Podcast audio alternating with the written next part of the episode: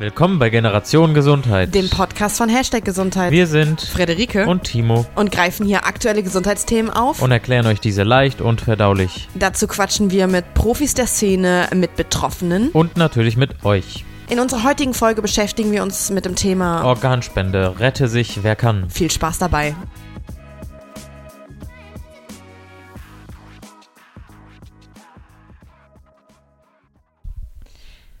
Wow, das war gerade aufregend, oder? Ja, mega aufregend. Also, wir haben gerade unser Intro eingespielt und jetzt sitzen wir hier und nehmen tatsächlich unseren allerersten Podcast auf. Yeah. Ja, vielleicht sollten wir mal kurz erklären, wer wir sind. Stell dich doch mal kurz vor.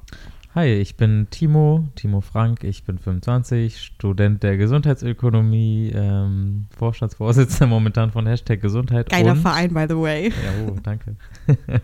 und äh, ja, wir haben uns entschlossen, diesen Podcast zu machen. Und wer bist du? Äh, ich bin Frederike. Ich bin im Volontariat zur Journalistin äh, im Bereich Gesundheit und Medizin und ähm, bin mittlerweile auch Teil von Hashtag Gesundheit. Und wir haben uns beide gedacht, ähm, wir wollen irgendwie was Neues machen und äh, so sind wir auf Podcast gekommen, ne?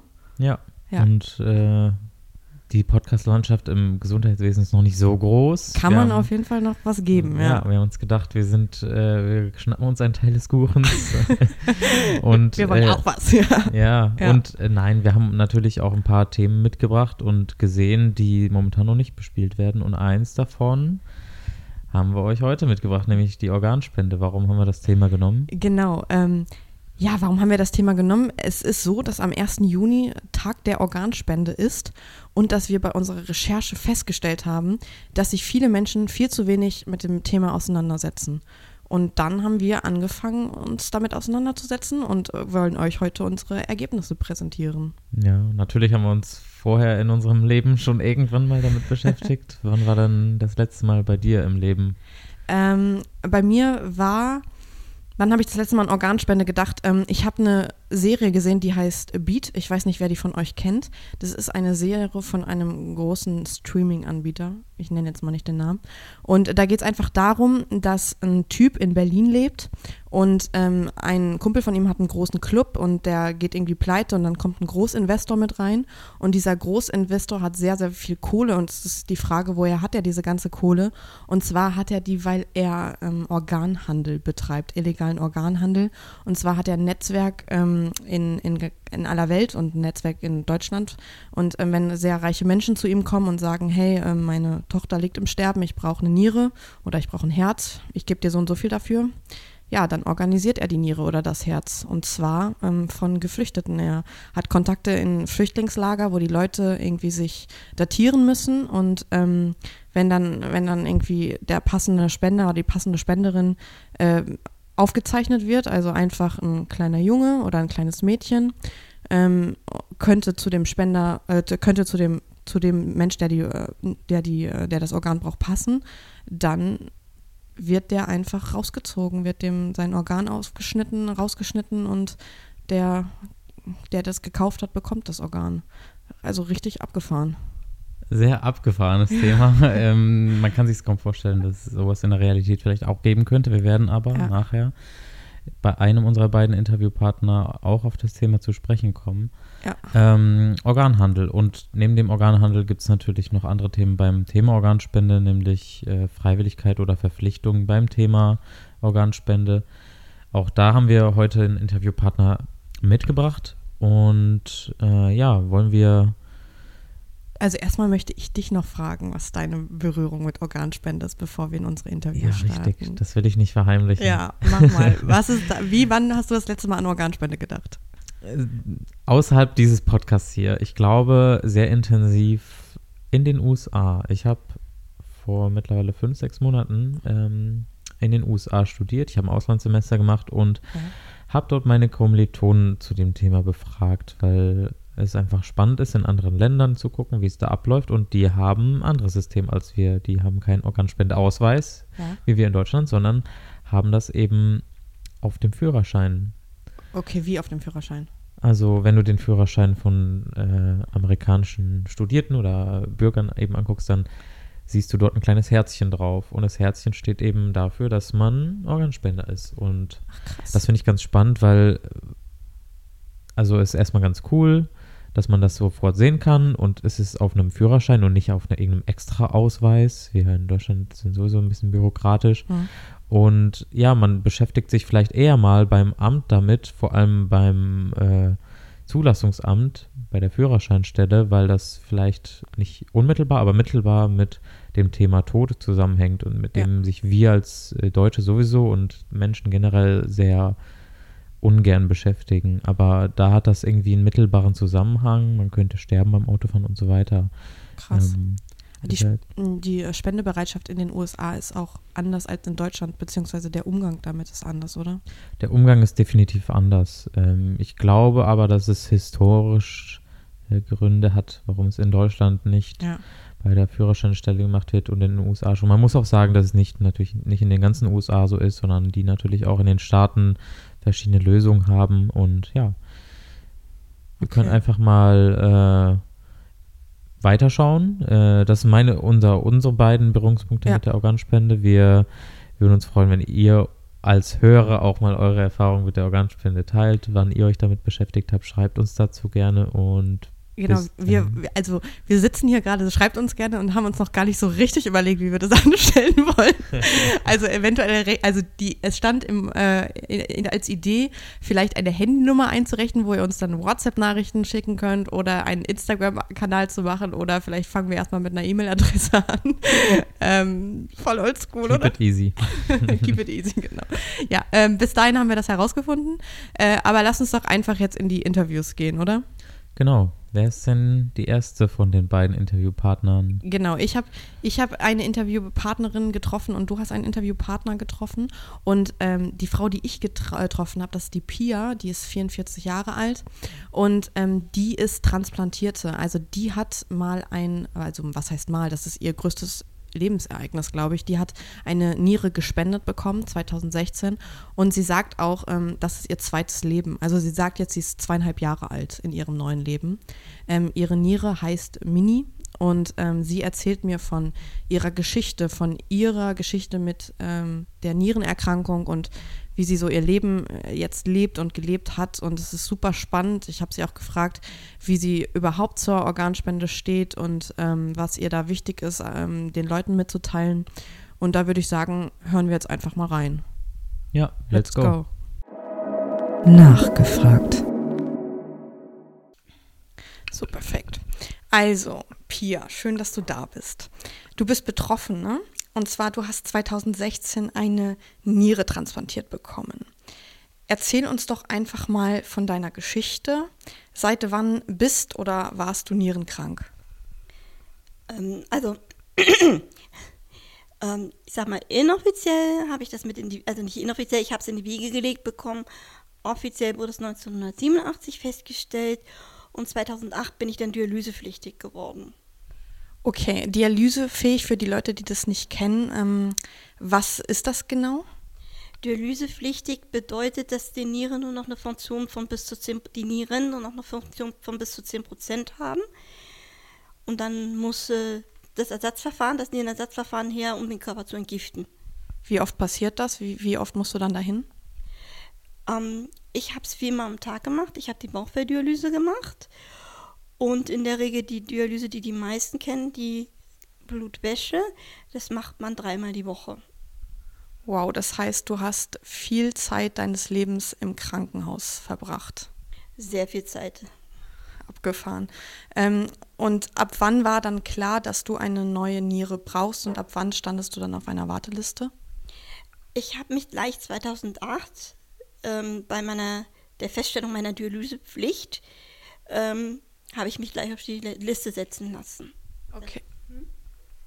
Okay, und ähm, diese Liste, wo standest du dann? Also standst du dann weiter unten oder wie bist du hochgerückt? Ähm, wie, wie ist diese Liste, wie ist die aufgebaut? Das ist eine Liste von Eurotransplant und da stehen, ich sage jetzt mal, alle Organe drauf. Und wenn man frisch draufkommt und jetzt nicht ein, die nennen es äh, High Urgent, ein, also ein sehr dringender Fall ist, ist man natürlich recht weit unten.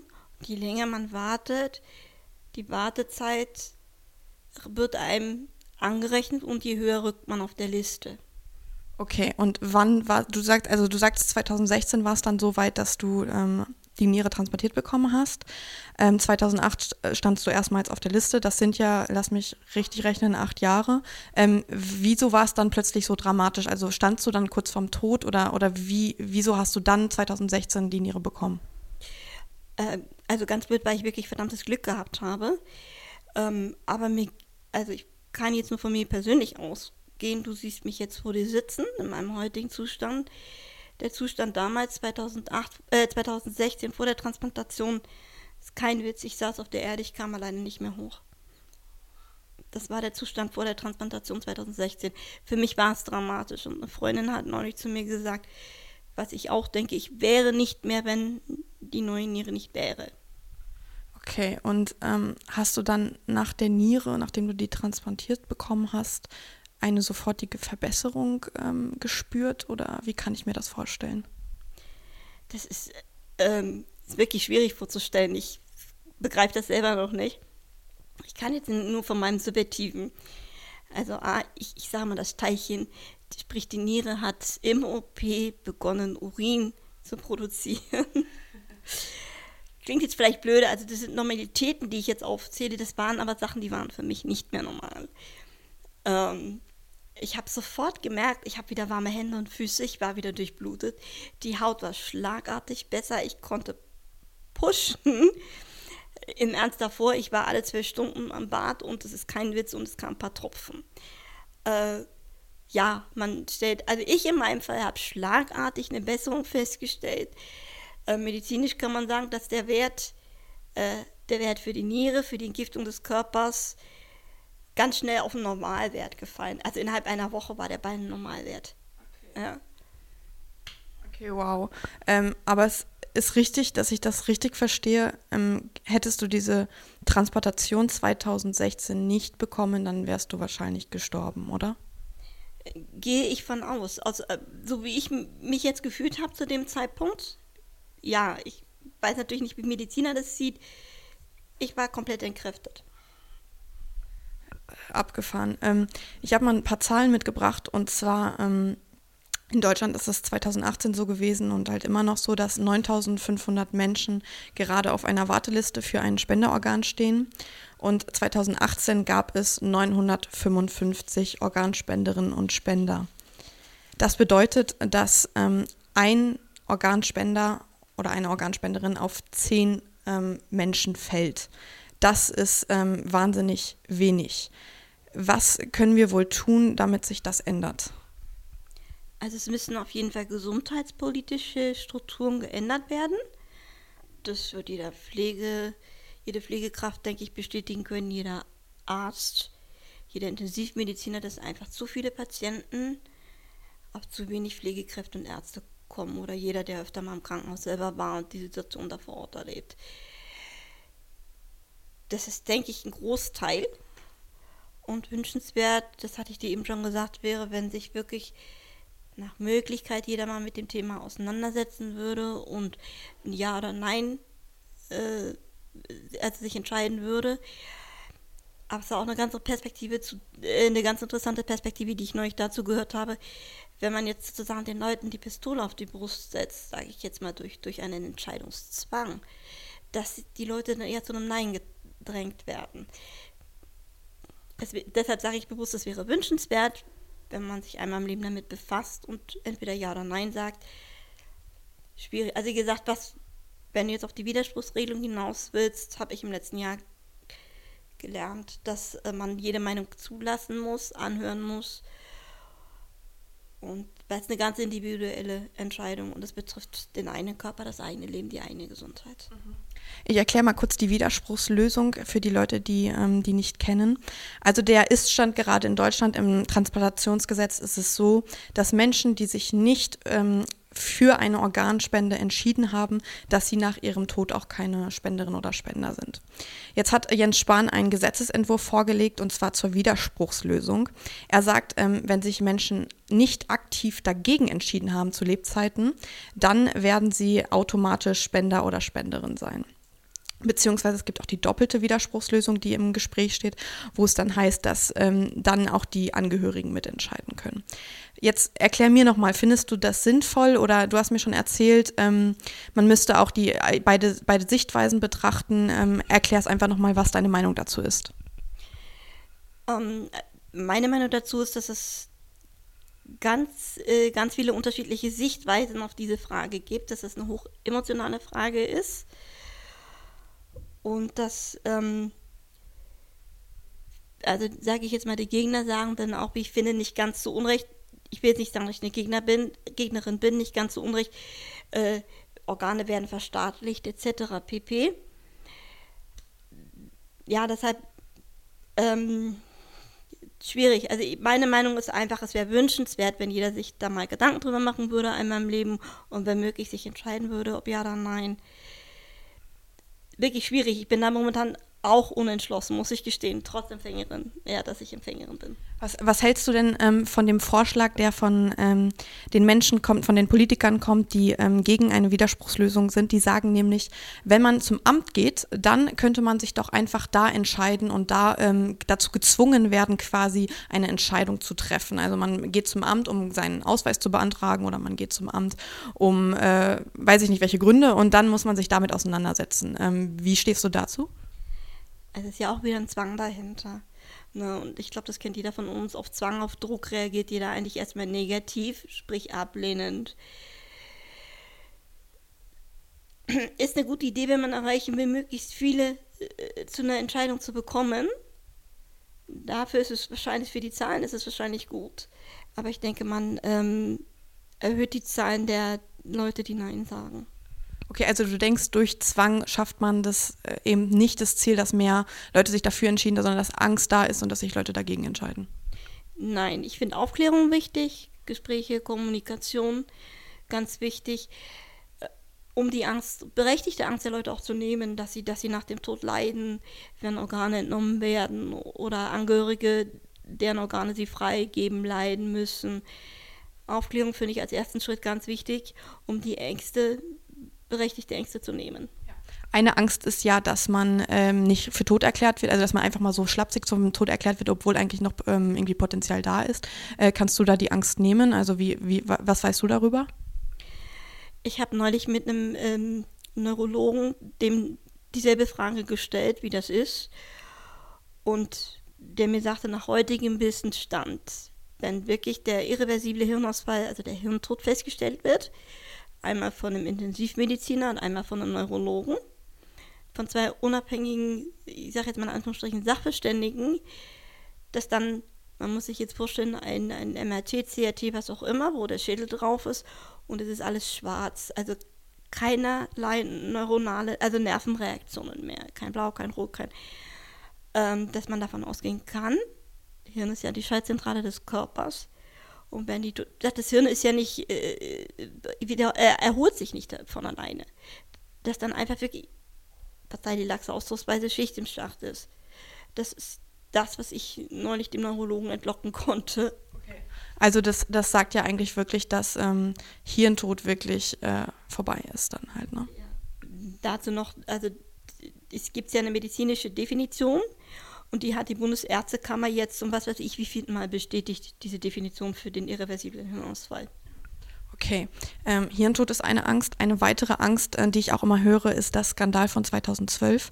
Ähm, da war das Problem, dass ein Arzt einfach ähm, die Warteliste so manipuliert hat, dass plötzlich Leute auf der Warteliste weiter oben standen, die eigentlich da noch nicht stehen sollten. Da ist natürlich irgendwie Geld geflossen.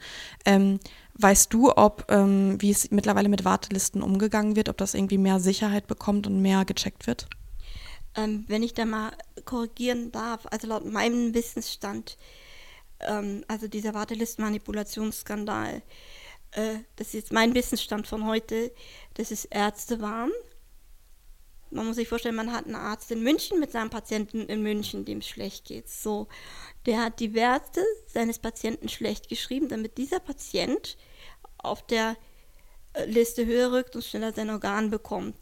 Weil, sage ich jetzt mal, ein Patient zum Beispiel in Hamburg, den kennt er nicht, der ist ihm nicht jetzt nicht so nah. Soweit ich weiß, ist kein Geld geflossen. Aber ich muss ähm, einschränkend dazu sagen, es gibt natürlich jetzt nicht offizielle und äh, jetzt auch nicht innerhalb Deutschlands, es gibt Organhandel. Ja, den Organhandel, den ähm, haben wir vorhin auch schon angesprochen. Ähm, der Organhandel aber nicht in Deutschland, oder, oder was denkst du? Nein, nicht in Deutschland. Ich kann jetzt aus eigener Situation sagen, ähm, wenn man verzweifelt ist, wenn man wirklich äh, todkrank ist, habe ich auch, sage ich jetzt mal aus ganz persönlicher Erfahrung. Es gibt Leute, die nehmen das hin, warten. Und es gibt Leute, die schlagen zum Beispiel bei uns in der Gruppe auf und sagen, gib mir mein egal, äh, Organ, egal woher. Kennst du da eine Geschichte zu? Also ich darf keine Namen nennen, ja, es ist, es ist ein sehr kranker Mensch. Also physisch, körperlich. Mittlerweile braucht er Niere und Leber. Und er ist wirklich verzweifelt. Der Punkt ist, wir in unserer Gruppe, in unserer Selbsthilfegruppe können ihm das nicht leisten. Er ist wirklich so verzweifelt, dass zwischen den Zeilen kann man ganz deutlich hören, gib mir meine Organe, ich zahle auch dafür. Er war auch in Spanien, weil ja da die, sage ich jetzt mal, Rahmenbedingungen für Organempfänger besser sind. Der Mann ist verzweifelt, man kann es verstehen. Ja, und, und sage ich jetzt mal solche Leute, oder ich kenne auch eine Geschichte, da hat das einer in Thailand machen lassen, kommt zurück, sage ich jetzt mal, an ein renommiertes deutsches Krankenhaus. Ja, die Ärzte müssen auch mit dieser völlig, ich sage jetzt mal in Anführungsstrichen, versifften, schlechten Wunde umgehen. Also das sind die Geschichten, die ich jetzt, sage ich jetzt mal aus zweiter, dritter Hand äh, kenne. Ja. Wow, da ist jemand nach Thailand in Thailand Urlaub und hat sich ein, ist mit einem Hallenorgan wiedergekommen. Ja, also ich weiß es nur, dachte man darf ja, und das ist ja auch gut, keine, keine Details äh, oder soll ja auch keine Details nennen. Aber das sind auch die Situationen, sage ich jetzt mal, mit denen Ärzte konfrontiert sind. Ja. Ja, ja, abgefahren. Aber ähm, was tut man? Also ich, ich kann mir das gar also ich will, kann mich gar nicht reinversetzen, wie schlimm das sein muss, wenn man um sein eigenes Leben bangt. Ähm, du hast ja irgendwie neues, neues Leben bekommen, aber trotzdem ist es so, kann man das sagen, du hast ein neues Leben bekommen? Ja, also ich sage für mich, ähm, auch wenn meine Familie das vielleicht übertrieben findet, also ich habe für mich in dem Moment, weil es mir wirklich schlecht ging, das heißt, ich saß auf dem Boden, ich kam alleine nicht mehr hoch, ich habe um jeden bisschen gekämpft, weil ich wusste, ich darf nicht mehr Gewicht verlieren, weil ich sonst nicht äh, also transplantabel bin. Äh, ich, weil es mir so schlecht ging, verzeih bitte, ich stand vor der Apotheke und habe gekotzt, weil ich nicht mehr an mir. Es ging mir wirklich mies. Es ging mir ganz, ganz, ganz, ganz mies. Ja, ich habe ein neues Leben bekommen. Okay. Ja. Das heißt, wir können festhalten, Organspende ist super wichtig. Es ist super wichtig, dass sich Menschen mit Organspende auseinandersetzen, ähm, sei es jetzt dafür, sich bewusst zu entscheiden oder dagegen bewusst zu entscheiden. Wichtig ist aber, dass man sich entscheidet. Ähm, jetzt habe ich noch eine abschließende Zahl, mit der ich noch mal, mit der ich nochmal drüber reden möchte. Und zwar ist es so, dass es eine Umfrage gab, wie die Einstellung zur Organspende ist. Und die Befragten in Deutschland haben äh, zu 84 Prozent gesagt, dass sie positiv der Organspende gegenüberstehen. Allerdings ist die Organspendebereitschaft natürlich weiterhin noch ähm, sehr niedrig. Viele tragen nicht mal einen Organspendeausweis mit sich. Ähm, hast du eine Idee, wie man das irgendwie, äh, was man dagegen tun kann? Also ich komme nochmal zu einer ähm, Aussage von mir zurück. Wie gesagt, was ich ganz wichtig finde, ist Aufklärung darüber reden, kommunizieren, Ängste nehmen. Ich sage jetzt mal, die, die, die Lösung an sich ist jetzt nicht 100% mit der Leute der Bevölkerung mit Organspendenausweisen zu versorgen. Äh, man muss anfangen, wirklich die Einstellung der Menschen dazu zu, zu ändern.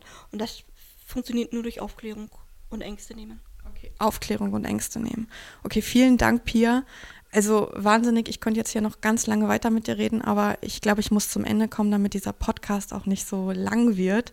Aber super spannend und ich sage erstmal vielen, vielen Dank. Wow, sehr bewegendes Interview. Du hast dich ja mit Pia getroffen und ich habe es auch gerade zum ersten Mal gehört und fand sehr erstaunlich, dass sie so defensiv umgeht mit dem Thema und gar nicht offensiv dafür ist, dass man einen Zwang zur Organspende oder zum Ausweis ja. äh, fordert. Sie hat auch immer gesagt, ich kann alle Stimmen verstehen so und ich kann verstehen, dass Leute sich dagegen entscheiden. Äh, sie hat nur halt immer wieder betont, dass es wichtig ist, dass man sich entscheidet. Mhm, diese Aufklärung, du hast sie auch kurz angesprochen auf dieses Thema in äh, Führerschein oder aus äh, in, in bürokratischen Städten, dass man dort äh, aufklärt, ja. aber ja, sie, sie sagt halt, äh, wenn Leute dazu gezwungen werden, dann äh, machen sie es gar nicht. Ja, und ich fand es auch äh, mittler, also ich bin eigentlich Fan davon. Ich habe ja vorhin von den USA erzählt, äh, dass man das äh, in solchen Stellen macht, aber mittlerweile denke ich, wie sollten diese Stellen aufklären? Aber du hast mir doch von diesem Nudging erzählt, oder? Die Leute dazu zu schubsen und irgendwie Ja. so. Da, kannst du mir das nochmal erklären? Was ist ja, das ich genau? möchte das kurz an den Zahlen aufhängen. Du hast gerade im Interview von 84 Prozent der Spendenbereitschaft gesprochen. In Deutschland haben, glaube ich, circa 30 Prozent genau, 33 oder so. ja, einen Ausweis. Ich glaube, da, dazu gibt es kein Register. Also es gibt nur eine inoffizielle Zahl vom, von der Bundeszentrale für gesundheitliche Aufklärung, wenn ich richtig äh, informiert bin. Und in anderen Ländern, wie in Österreich beispielsweise, ist es ja so, dass es eine Widerspruchslösung Mhm. gibt und dort eben dann ja nicht 30 oder 33 Prozent, sondern 99 Prozent der Bevölkerung äh, einen Organspendeausweis oder gar, gar keinen Ausweis, sondern einfach potenzielle Organspender sind. Ja. Und äh, das ist das Prinzip des Nudging, des Anstupsen, des äh, Rahmenbedingungen so umändern, um äh, solche Situationen oder solche Entscheidungen eben vorzugeben. Man könnte auch sagen, manipulieren, auf Okay. der anderen Seite eben auch positiv auszurichten. Also Nudging bedeutet, ich mache genau was? Also ich habe das jetzt irgendwie noch nicht richtig verstanden. Im Prinzip änderst du hier die Rahmenbedingungen auf einen Standard. Und der Standard ist hier dann eben in Deutschland, dass man sich aktiv damit auseinandersetzen muss. Und in Österreich ist der Standard, der Default, sagt man beim Nudging, eben, dass man automatisch eingeschrieben ist als Organspender und Okay. sich ausschreiben muss, Okay. Opt-in versus Opt-out. Genau, das, das ist ja gerade nicht der Fall. Also, ähm, die, also es ist ja gerade einfach so, wenn man sich nicht zu Lebzeiten zur Organspende entschieden hat, dann ist man kein Spender oder keine Spenderin. Und in äh, anderen Ländern ist es so, dass man, wenn man sich nicht dagegen entschieden hat, dann ist man Spender oder Spenderin. Und ähm, wir gehen jetzt ein bisschen in unserem zweiten Teil des äh, Podcasts ein bisschen ins Politische. Und ich würde sagen, ich erkläre einmal ganz kurz die Gesetzesgrundlage, die es gerade in Deutschland zum Transplantationsgesetz gibt, oder? Also Genau. Genau, ja. Okay, also das Transportationsgesetz, das ist 1997 entstanden und ähm, das wird am 22.03.2019, also vor knapp, 2000, äh, vor knapp zwei Monaten das letzte Mal geändert und zwar in drei wesentlichen Aspekten. Erstens, äh, die sogenannten Transportationsbeauftragten ähm, bekommen mehr Zeit und Befugnis. Zweitens, äh, Krankenhäuser werden angemessener vergütet und drittens, die Angehörige können nun äh, Spender anonym besser kontaktieren, um zum Beispiel Danke zu sagen. Ja, worum geht es in dem Transportationsgesetz? Ähm, es regelt halt die Spende und Entnahme von den menschlichen Organen. Also es stehen da Absätze und ähm, Zulässigkeiten zu, zu, der, zu den geregelten Sachen, also zum Beispiel wie Entnahmekrankenhäuser da agieren müssen oder was die Transplantationsbeauftragten beachten müssen. Und ähm, es wird konkret beschrieben, dass das Ziel des Gesetzes ist, die Bereitschaft zur Organspende in Deutschland zu fördern ist. Und da habe ich mich gefragt, ähm, okay, die sagen, ähm, wir müssen irgendwie was bei, mit der Spendenbereitschaft tun. Und da habe ich mich gefragt, so, okay, was tut das Gesetz jetzt dafür? Es schreibt halt, dass Bundesbehörden und Krankenkassen Informationen bereitstellen müssen. Aber wie das jetzt genau geregelt ist, mh, das steht da halt irgendwie nicht drin. Und das finde ich irgendwie ein bisschen schade. Da muss halt irgendwie mehr Aufklärungsarbeit in Deutschland passieren. Ähm, es wird aber explizit darauf hingewiesen, dass niemand dazu verpflichtet wird, ähm, eine Erklärung zur Organ- oder Gewerbespende, äh, Geweb, äh, Ge Ge Gewerbespende, Gewebespende abzugeben. Und da jetzt kommen wir dazu zu dem, was äh, gerade, also was man dagegen tun kann oder was gerade für ein Gesetzesentwurf im Raum steht. Willst du den erklären? Konkret sind ja meistens in der Bevölkerung Gesetze nur sehr oberflächlich in Ja. den Köpfen der Menschen und was dann immer herumschwirrt in der breiten Öffentlichkeit, sei es im Radio, im Fernsehen oder woanders, sind dann immer die Worte Widerspruch oder Zustimmungsregelung oder Lösung. Das sind immer die zwei Worte, die eben auch ableitend aus diesem Nudging, ob man jetzt pro oder contra ist für eine Verpflichtung oder freiwillige Lösung, die dann in den Köpfen rumschwirren und ähm, genau, wie eben schon angesprochen, ist der Widerspruch, die Widerspruchsregelung eben nicht diese, die wir in Deutschland haben, sondern ähm, man muss sich aktiv damit auseinandersetzen. Man wird verpflichtet dazu, Ja. wenn man es nicht mehr will, wenn man kein Organspender mehr sein will, sich auszuschreiben. Das heißt, man muss aktiv werden, man muss seine Faulheit überwinden im Prinzip und zur, äh, Zentrale gehen, die das eben verwaltet. Das kann jetzt hier in Deutschland eine andere sein als in den USA oder in Österreich. Und, Und das ist ja eine große Hemmschwelle, ne? So Ja. sich also aktiv, ich meine, ich, ich bin jetzt auch so, ja, Organspende ist wichtig. Habe ich einen Organspendeausweis? Habe ich jetzt ganz bald, ich schwöre. Aber habe ich jetzt gerade nicht, weil ich mir da halt nie so richtig Gedanken drüber gemacht habe, mich aktiv damit auseinandergesetzt habe, irgendwas. Ich wurde nie dazu gezwungen irgendwie. Und ich glaube, das ist so ein Problem, so dass keiner, jeder denkt, es ist was Gutes, aber keiner setzt sich damit auseinander. Hm, also man könnte auch behaupten, wenn man böse Zungen behaupten, sage ich mal, ähm, dass der Mensch, also dass es ein äh, Grundverständnis vom Menschen ist, der faul ist. Ja, klar, Menschen sind faul. Menschen sind faul, handeln irrational. Das ist im Prinzip auch das äh, von, aus der Verhaltensforschung, Ja. dass man eben auch heute in diesen Zeiten der sozialen Medien und äh, viel zu tun, jeder ist psychisch im Stress, dass man sich damit gar nicht auseinandersetzen will, keine Zeit, Ja. keine Lust hat. Und Ja. deswegen agieren manche Politiker eben und pochen eben darauf, dass man so eine Widerspruchslösung Ja. einführt und nicht die Zus äh, Zustimmungslösung äh, Ja. beibehält.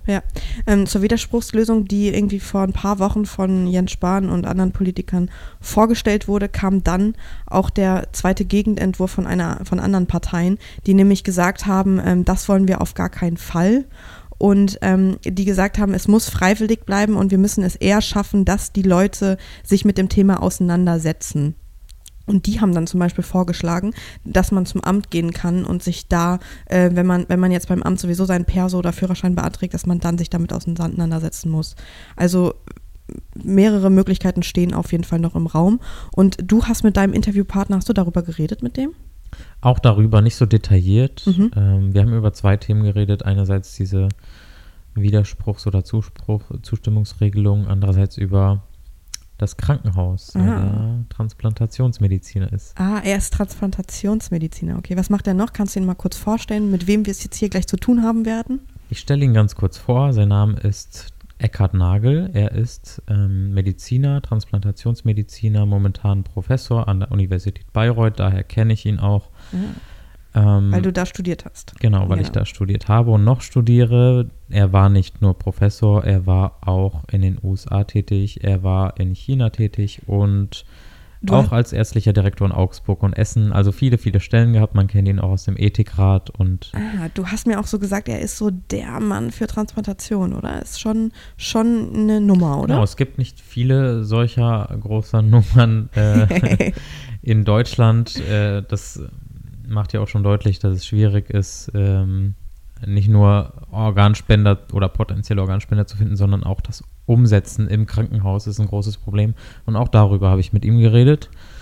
Und ja, ähm, ich würde sagen, bevor ich ihn noch zu umfassend Ja. vorstelle, springen wir einfach direkt Wir ins Interview rein. rein. Alles klar. Und Wir, wir hören jetzt einfach rein. Let's, go. Nachgefragt. Willkommen im Interview, willkommen bei, beim Interview mit Eckhard Nagel, Professor Dr. Dr. Eckhard Nagel. Wer sind Sie, was machen Sie und warum sind Sie heute hier?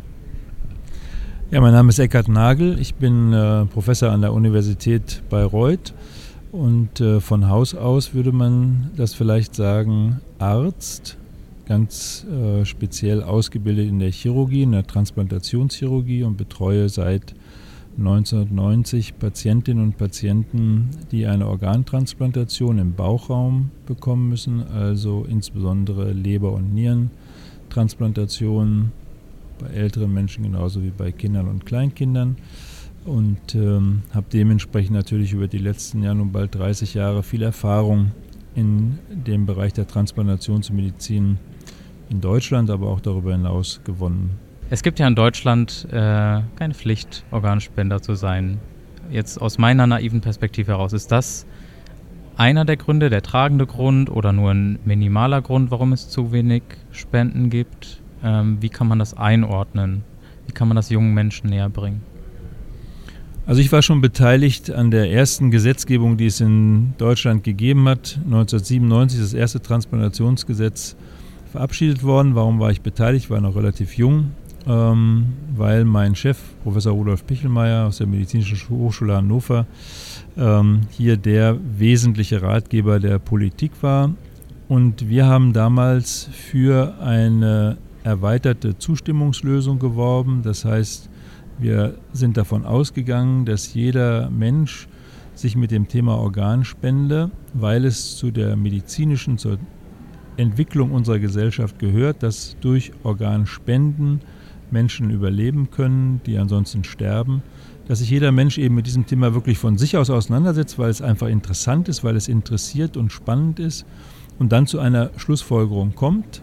Uns ist klar, und das gilt, glaube ich, damals wie heute unverändert, es gibt keine Pflicht zur Organspende. Jeder oder jede muss das selbst für sich entscheiden. Die Frage, die wir damals falsch eingeschätzt haben, ist die Bereitschaft, dann auch einen Organspendeausweis auszufüllen. Ich glaube, dass sich viele Leute mit dem Thema sehr wohl auseinandersetzen, dass aber das Thema des Sterbens und was passiert mit mir nach dem Tod natürlich in unserer Gesellschaft, aber auch für jeden Einzelnen von uns ein ganz schwieriges ist, mit dem man sich nicht wirklich so weit auseinandersetzt, dass man auch Verfügungen trifft über das Sterben hinaus. Und das erleben wir bei Testamenten, das erleben wir jetzt bei den sogenannten Patientenverfügungen, äh, wo man sagen soll, wie denn man selber eine medizinische Behandlung wünscht, wenn man nicht mehr selber, wenn man nicht mehr zustimmen kann. Also zum Beispiel bei einer Demenz oder nach einem Unfall auf einer Intensivstation. Und wir erleben das eben in der Organspende. Und deshalb hat es 2012 eine Weiterentwicklung der Gesetzgebung gegeben, dahingehend, dass eben mehr Information zur Verfügung gestellt werden soll. Ich habe mir damals gewünscht, ich war damals auch mit den Fraktionsvorsitzenden der politischen Parteien im Bundestag mir eigentlich darüber einig, dass wir eine Erklärungspflicht einführen sollten, dass also jeder Bürger, jede Bürgerin gefragt wird, zum Beispiel beim Ausstellen eines Führerscheins oder im Zusammenhang mit äh, einem Personalausweis, Reisepass, bist du für oder bist du gegen eine Organspende und dann eben auch entscheiden sollte, eine Pflicht also sich zu entscheiden. Man kann Ja sagen, man kann aber auch Nein sagen. Das ist beides völlig in Ordnung. Man kann nur nicht wegschauen. Und warum meine ich, sollte man nicht wegschauen? Warum gibt es eine Pflicht? sich zu entscheiden, weil es ja hier um Menschen geht, die, wenn es nicht gut funktioniert mit der Organspende, auch sterben, obwohl man ihnen helfen könnte, obwohl sie eine gute Lebensperspektive hätten. Und ich betreue, wie gesagt, viele junge Patientinnen und Patienten, auch ältere, ähm, die seit 10, 15, 20, 25 Jahren mit einer Organspende leben, ein normales Leben führen. Ähm, all diese Lebensjahre wären verloren, wenn es keine Organtransplantation gäbe, wenn es niemand gäbe, der bereit wäre zur Spende. Und das ist dann der letzte Punkt, der mir heute wichtig erscheint, dass wir als Gesellschaft, gerade am Tag der Organspende, uns nochmal darüber bewusst werden, sind wir als Gemeinschaft bereit, diese Möglichkeit zu unterstützen und sagen wir ja zur moralisch und ethischen äh, Grundlage der Organspende und verpflichten uns dann auch selbst, dass wir Ja oder Nein sagen zu einem bestimmten Zeitpunkt in unserem Leben, ähm, was wir immer ändern können, was jeder für sich auch nochmal neu bewerten kann. Das ist alles kein Thema, aber wegschauen geht nicht mehr. Kann ich daraus schließen, dass Sie absoluter Befürworter der Organspendepflicht sind, aber mit einer dahintergehenden, auf jeden Fall mit einer dahinterstehenden Aufklärungs- oder Erklärungspflicht. Das heißt, dass man sich zwingend damit auseinandersetzen muss und nicht mehr wegschauen kann, ähm, ist sowas unumwindbar. Es gibt ja momentan politisch absolut Stimmen, die dafür und Stimmen, die dagegen sprechen in den neuen Gesetzentwürfen. Wird sowas kommen? Also ob es kommen wird, das kann, glaube ich, im Moment keiner abschätzen, weil die Mehrheitsverhältnisse zu diesem Thema im Deutschen Bundestag, glaube ich, völlig unklar sind. Ähm, aber warum bin ich für eine Pflicht? Wir haben unser Sozialversicherungssystem so aufgebaut, dass wir es in den meisten Bereichen zur Pflicht gemacht haben, zu partizipieren.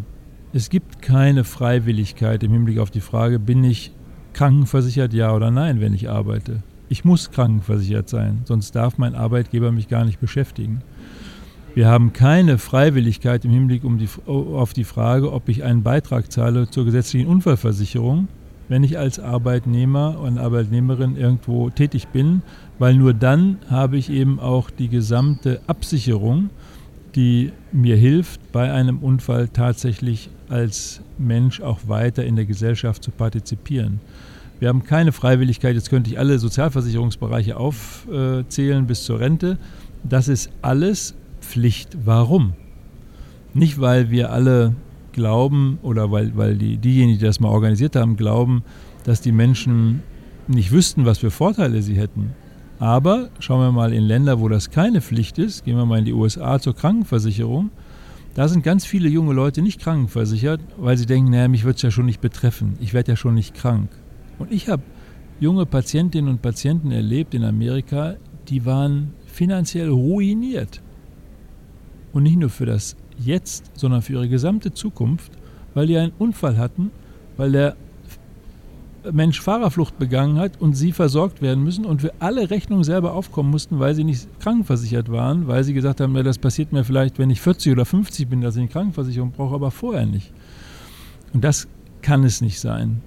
Und deswegen haben wir das anders organisiert und wir haben auch gesagt, wir pflegen Solidarität. Einer der Grundprinzipien unserer Krankenversicherung oder unseres Sozialversicherungssystems ist Solidarität. Diejenigen, die mehr haben, zahlen mehr, damit diejenigen, die weniger haben, die gleiche Versorgung bekommen. Das ist das Grundprinzip unserer gesetzlichen Krankenversicherung. Und äh, ich glaube, wir sind uns alle einig, dass uns das als Gemeinschaft, als Demokratie, als Staat gut tut, diese Grundregeln auch zu haben. Will mal noch ein letztes Beispiel nennen. Haftpflichtversicherung beim Auto. Es ist nicht so, dass ich mir überlegen kann, will ich eine Haftpflichtversicherung haben, wenn ich einen umfahre oder will ich das nicht und hau vielleicht einfach ab. Nein, ich kriege gar keine Zulassung für mein Auto, wenn ich nicht eine Haftpflichtversicherung abschließe und die zum Teil ja auch teuer bezahlen muss. Warum? Nicht um mich selbst zu schützen, ich kriege nämlich nichts, wenn ich einen Unfall habe, sondern um denjenigen, den ich schade, zu schützen. Also als Gemeinschaft verpflichten wir uns als Bürgerinnen und Bürger auch zum Schutz anderer. Und deswegen kann ich überhaupt nicht verstehen, warum man jetzt im Bereich der Organspende, wo es darum geht, auch auf diejenigen zu schauen, die auf den Wartelisten in unserem Land stehen. Und wir wissen und diskutieren das immer, dass drei bis vier, vielleicht fünf Patienten pro Tag in Deutschland sterben, weil es keine Organe gibt. Ja, warum können wir uns denn als Gesellschaft nicht dazu verpflichten, eine Entscheidung zu treffen? Nicht ein Organ zu spenden, aber eine Entscheidung zu treffen und damit die Strukturen so abzusichern, dass die Organspenden, die realisiert werden könnten, dann auch leicht und ohne große Komplikationen realisiert werden und dass wir alle mal potenziell Organspender werden, dass wir alle sterben, das ist sowieso klar. Also wir bringen darüber auch keine Risiken, keine Probleme, keine Schwierigkeiten in unsere Gesellschaft, sondern wir nehmen nur das wahr, was tatsächlich passiert. Finde ich ein super Statement, gerade das mit der Haftpflichtversicherung ist ein super Beispiel, um das Leuten näher zu bringen. Äh, eine letzte Frage, bevor wir auf die organisatorischen Rahmenbedingungen am Krankenhaus nochmal kurz zu sprechen kommen. Äh, Sie haben gerade das Beispiel der Patientenverfügung auch genannt. Die gibt es ja mittlerweile auch digital. Wäre sowas eine Möglichkeit für Organspendeausweise?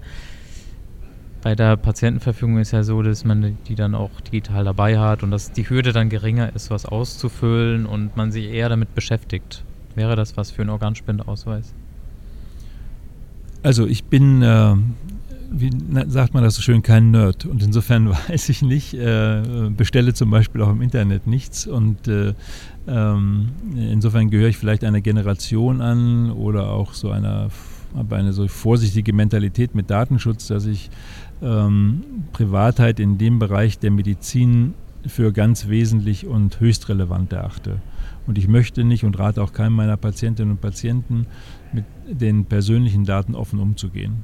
Ähm, insofern wäre wichtig bei solchen, einem solchen digitalen Angebot, ähm, zum Beispiel beim Einschreiben in ein Transplantationsregister, was ich super fände, äh, wenn es sowas gäbe, ähm, dass auf jeden Fall der Datenschutz so gewährleistet ist, dass es nicht zum allgemeinen äh, äh, Werbe Information verkommt, ja, dass ich Organspender bin und Organspender sein möchte, oder aber, dass ich nicht Organspender sein möchte und ich mir irgendwelche Vorhaltungen lassen, äh, machen lassen muss von jemandem, der mich dann vielleicht überreden will, doch Organe zu spenden oder umgekehrt, dass die, die positiv zur Organspende stehen, dann auf einmal eine Mail kriegen und irgendwelche Schreckensmeldungen von Leuten, die das völlig ablehnen und die da irgendwelche Angstszenarien aufbauen bekommen. Also wichtig wäre absolute Sicherheit im Hinblick auf die Anonymität äh, äh meiner Daten, dann fände ich es super.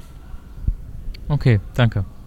Ähm, und zum Abschluss würde ich gerne noch, weil Sie ja auch sehr lange und auch internationale Erfahrungen haben im Krankenhaus, auf die Rahmenbedingungen dort eingehen. Ich weiß natürlich als Nichtmediziner wenig über die Prozesse, warum das im Krankenhaus schief läuft. Man kann sich vorstellen, dass es an fehlenden Ressourcen, fehlendem Geld liegt.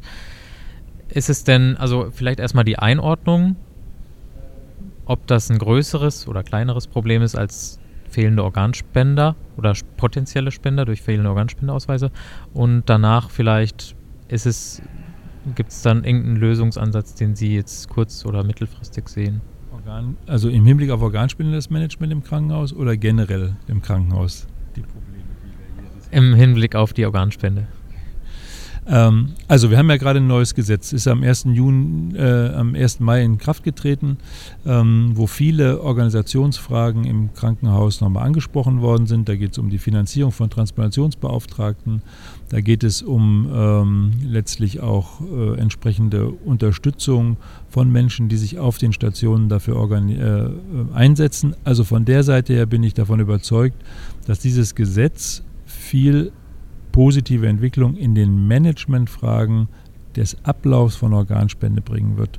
Äh, und wir müssen jetzt mal abwarten, wie sich das entwickelt. Wir haben dieses Gesetz 2007 vorgeschlagen. Ist ja nicht mehr ganz 2007, ist ja schon ein bisschen weitergegangen. Ich weiß nicht, warum das zwölf Jahre gedauert hat. Äh, jetzt möchte ich sehen, wie es funktioniert. Und dann, wie immer, muss man aus den Erfahrungen, die man macht, nachsteuern, da bin ich mir auch ziemlich sicher. Aber ich glaube, wir sind jetzt erstmal auf einem guten Weg, die organisatorischen Mängel im Krankenhaus abzubauen. Okay, das ist ein klares und kurzes Statement. Ich würde es dabei belassen. Ähm, und danke fürs Interview, Eckhard Nagel. Sehr Bis bald. Und ich wünsche dem äh, Hashtag Gesundheit äh, viel gutes Wachstum. Dankeschön. Also, Wachstum wünsche ich uns auf jeden Fall auch. Ja, ich auch. Ganz viel Wachstum. ja, das hat er sehr süß gesagt. Ich fand auf jeden Fall allgemein beachtlich, dass er gesagt hat, dass er einfach schon am ersten Transplantationsgesetz mitgewirkt hat und da irgendwie seine Einflüsse, äh, seine, seine Finger so drin hatte. Irgendwie, das fand ich sehr beachtlich. Ja, auf jeden Fall schon lange im Game. Er ist lange im Game, ja, das stimmt. Ähm, und ich fand es auch interessant, dass er vor allen Dingen irgendwie auf die äh, Prozesse auch im Krankenhaus eingegangen ist. Also, dass er gesagt hat, da, das ist ein wichtiges Thema.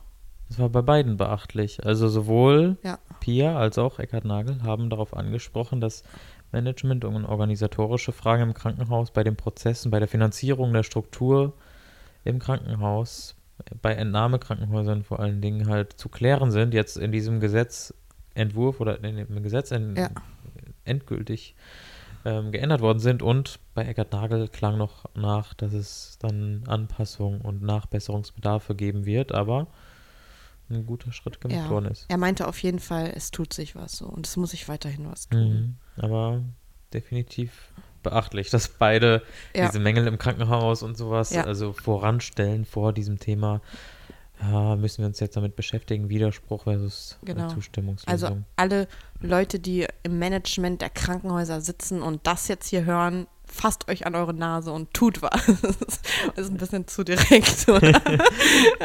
Nö, kann Nö, man schon so, sagen. so sagen. Aber ne? nicht nur die, sondern auch jeder, der mittelbar am Krankenhaus irgendwie beteiligt ist oder am Gesundheitswesen. Ja. Und das sind wir alle im Prinzip, weil genau.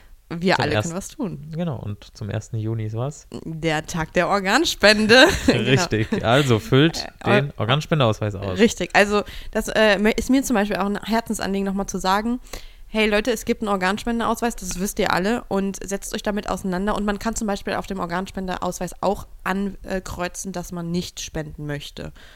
Und es ist keine lebenslange Genau, Entscheidung. richtig. Also man darf dann auch jährlich mal wechseln Genau. und hin und her Ja. wechseln. ja. Und man muss sich nicht mal, also man kann natürlich einen bei der Bundeszentrale für gesundheitliche Aufklärung ein so ein richtiges digitales Ding da beantragen. Das kommt dann nach Hause und dann hast du so ein Kärtchen wie ein Führerschein.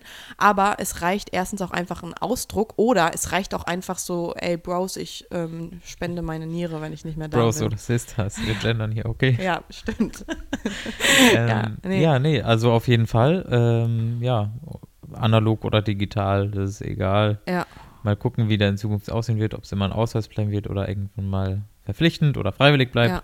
Nee, also um das jetzt mal wieder nicht so witzig zu machen, es ist auf jeden Fall wichtig, sich damit auseinanderzusetzen, ähm, den dabei zu haben und für sich zu wissen, welche Entscheidung man treffen möchte. Denn man möchte, glaube ich, diese Entscheidung in solchen Situationen auch nicht Angehörigen überlassen. Nee, das glaube ich auch. Und äh, ja, vielleicht geht es einem auch besser, wenn man diese Entscheidung einfach hinter sich hat. Und Ja.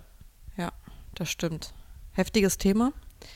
Ähm, ich glaube, jetzt machen wir es auch nicht mehr irgendwie. Äh, ich glaube, wir hören jetzt einfach langsam auf, oder? wir hören jetzt langsam auf. Ja. Ich will äh, ja, ist ein guter Abschluss. Ja. Wir haben äh, viel gesprochen, viel Emotionales auch, vor allem am Anfang der Folge. Ja. bei Pia. Das Thema Organhandel haben wir jetzt gar nicht so tief besprochen. Vielleicht kann man irgendwann zum nächsten Jahr nochmal auf das Thema Organspende Vielleicht machen wir, vielleicht schicken wir so ein, diese, diese ähm, Recherchejournalisten, die es so übelst drauf haben, die schickst du dann halt einfach so nach Afrika runter und die decken den Organhandel Ich auf. dachte Spanien. Ja, Spanien, da fängt schon an, ne? oh Gott. Ja. Nee, gut, äh, dann verabschieden wir uns jetzt hier, ja? Ja, wir verabschieden uns. Ja. Ich hoffe, ihr habt alle noch einen wunderschönen Tag, während ihr das hier hört. Ja. Und bis bald zur nächsten Folge. Wann kommt die denn raus eigentlich? Gute Frage. Das liegt jetzt auch an euch. Du, lieber Zuhörer, du Genau. Du entscheidest. schreibst uns morgen. Also, Ja, wir okay. sind nämlich echt gespannt, wer bis hierhin zugehört hat. Der kann uns gerne mal Bescheid sagen, ob lange, ob kurze Folgen, wie die Frequenz sein soll, welche Interviewpartner und wie viele und welche Themen. Ja. Das interessiert uns. Wir richten uns da komplett nach den Hörern und Okay, dann sage ich jetzt mal Tschüss und bis bald. tschüss und bis bald. Ciao. Ciao.